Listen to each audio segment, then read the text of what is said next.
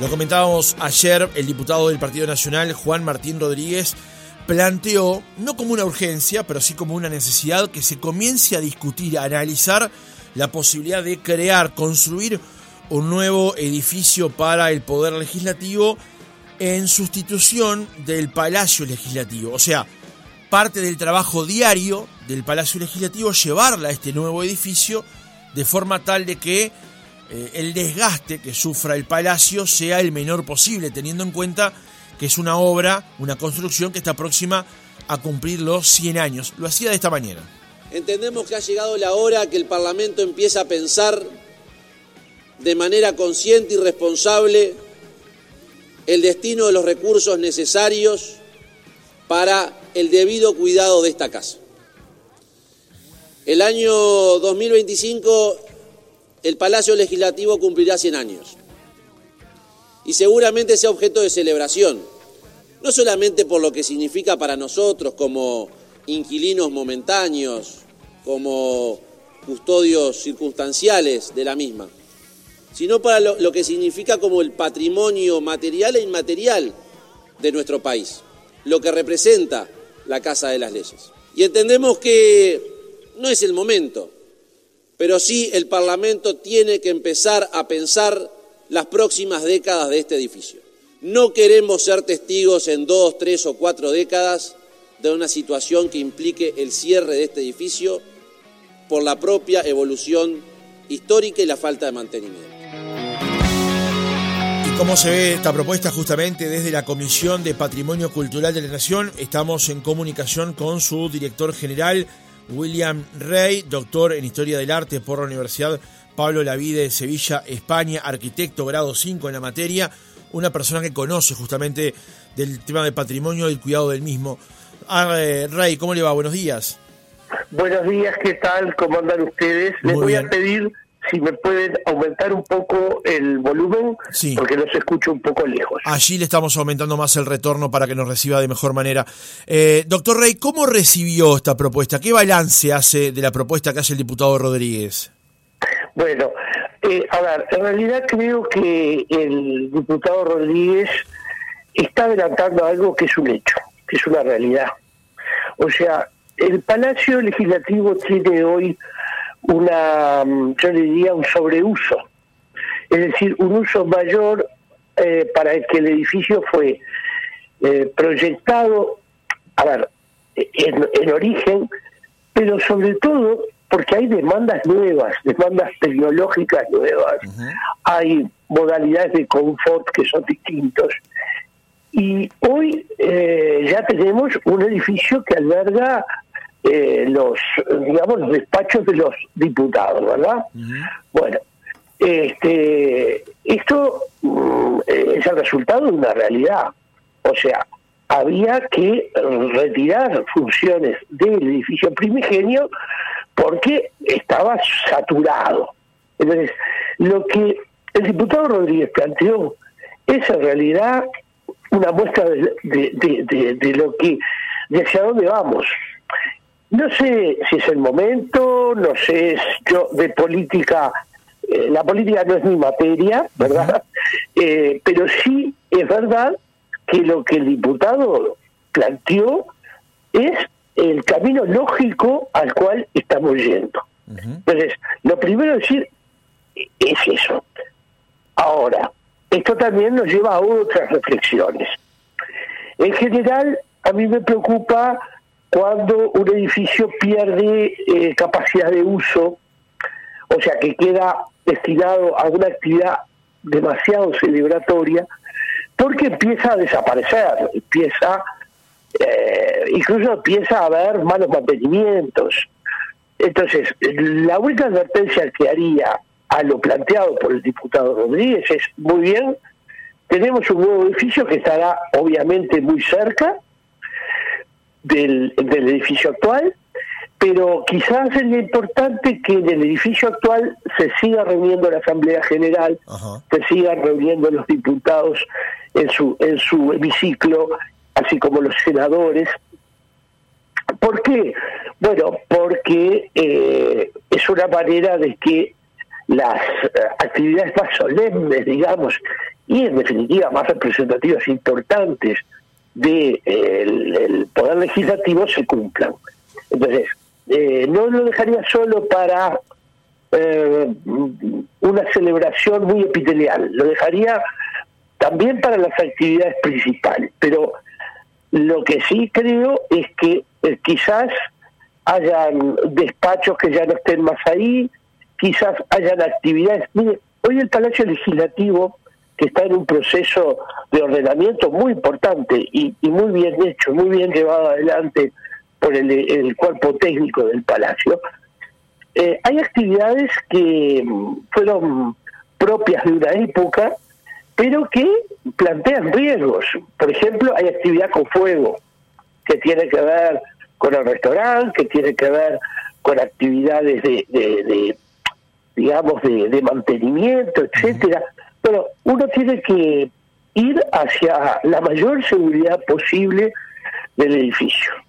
este y, eliminar este tipo de actividades. Usted recordará, por ejemplo, que en el Teatro Solís había originalmente un restaurante, había, bueno, se trató de, digamos, de, de minimizar la presencia del fuego. Ese es un buen ejemplo, simplemente, ¿no?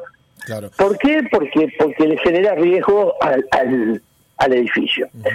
yo creo que sí es necesario pensar en que hay hay que bajar el, el nivel de uso del, del, edificio.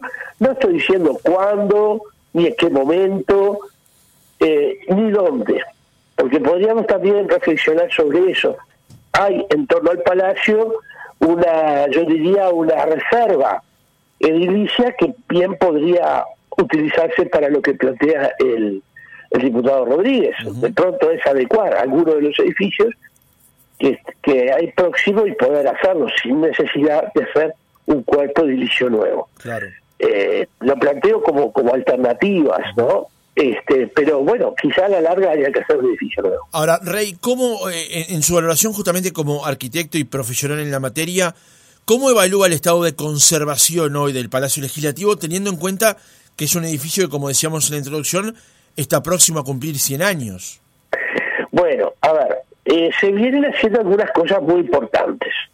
Piensen ustedes que todas las unidades exteriores de los eh, aire acondicionados, por ejemplo, sí, este, sin ningún criterio, daban para cualquier lado, este, generaban todos sus fluidos arriba de pronto desgrafiados, este, o sea, hubo de a poco una especie de colorización equivocada del edificio. Este, se perdió eh, la figura del conservador, el conservador era un señor, digamos que tenía cierta autoridad sobre, sobre la conservación del edificio. Eh, no es fácil a veces con los legisladores este, imponerle ciertas normas de uso y de ocupación del sitio. Este, eh, lo digo porque, porque, porque también esto es una realidad. Eh, yo creo que es necesario ir hacia la figura de un conservador con mucha autoridad en el, en el manejo del edificio. este, independientemente de los, eh, digamos, de los intereses o, o, las fuerzas, si se quiere, con que cuenta cada uno de los legisladores. El edificio es patrimonio de todos, no solamente de los legisladores, es patrimonio de, del Uruguay en su conjunto. Entonces, tenemos que tener eh, muy, muy claro que la conservación de ese edificio es muy importante. Ahora, también para que ese edificio tenga la fuerza simbólica que tiene, es necesario que algunas de las actividades más representativas no dejen de hacerse dentro de ese edificio. Claro, ¿Eh? claro. Entonces, por eso insisto, las dos cámaras más la reunión de la Asamblea General se tiene que seguir realizando en ese edificio. Eso me parece que es importante. Eh, eh, eso es interesante porque de mover todas las actividades diarias y las sesiones del Pleno, también el edificio entraría como en un... a, vaciarse de alguna manera, ¿no? Claro, claro. Eso es lo que eh, hay que tener mucho cuidado. El edificio tiene un enorme valor. la función es parte de ese valor y por lo tanto eh, las funciones más representativas se deben seguir realizando dentro. Ahora, hay un montón de actividades que bien podrían estar en otro edificio. En eso yo coincido con, con el diputado Rodríguez, creo que en realidad plantea algo que alguno pueda llorar, pero es el camino lógico hacia donde se va. O sea, a la larga va a haber otro edificio este que va a dar que va a dar satisfacción primero a una cantidad de demandas tecnológicas que uno no puede estar eh, digamos transformando permanentemente para para lograr esas esos beneficios tecnológicos agujereando verdad como un queso gruyer a un edificio eh, que efectivamente está cumpliendo el año el, el 25 va a estar cumpliendo 100 años. Una última pregunta, Rey. Eh, ¿Usted o la comisión, eh, en tanto entidad que justamente referencia la cuestión del cuidado y la preservación del patrimonio, ha sido invitada a participar, a dar su opinión a esa comisión de 100 años que funciona hoy en la órbita del Poder Legislativo, teniendo en cuenta justamente el centenario del edificio? Sí, no, no, no, solo, no solo damos opinión, sino que integramos la comisión. Bien. O sea, estamos integrando esa comisión este, y, y por supuesto, el diálogo permanente con la arquitecta Gisela Carlomagno, que es la que tiene a cargo eh, todo el, digamos, el proceso de conservación y las actividades que le son propias de mantenimiento. O sea que estamos siguiendo hay un plan, ¿verdad? Un master plan de, trabajo. Este, yo creo que, mm, a ver, que estas cosas no hay que hacerlas solo para los centenarios.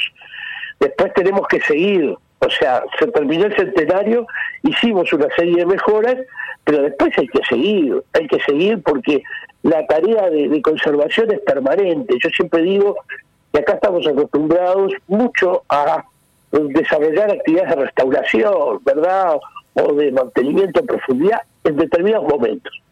O las efemérides ¿eh? son las que funcionan, o mm, de pronto un estado, eh, digamos, de, de, de, desastre o de, o de, o de, o de algún problema grande que hubo y es necesario este, canalizar mucho dinero para resolverlo.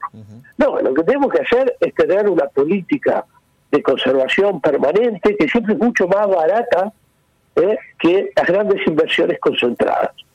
Por eso, cuando termine el centenario, sigamos aplicando criterios de conservación del edificio. William Rey, director general de la Comisión de Patrimonio Cultural de la Nación, gracias por haber estado otra mañana con nosotros. No, no, gracias a ustedes por permitirme difundir.